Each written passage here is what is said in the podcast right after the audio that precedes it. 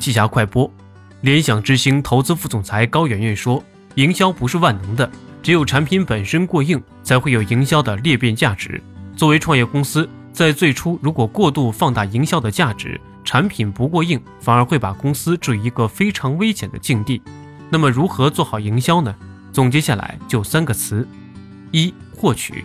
首先要清晰知道你的核心用户是谁，这个人群要有足够的细分和垂直。其次，要明白这群用户在哪里，在什么样的渠道或场景下能够覆盖到这群用户。二、留存，投其所好的做好用户洞察和用户经营。三、变现，即如何去操纵消费。以往的互联网产品都在讲找痛点，但是现在不论是 B 端还是 C 端的要求已经被满足的差不多了，找痛点很难。同时，打造品牌和消费升级。抢占用户心智是最难也是最核心的，我们要守正出奇。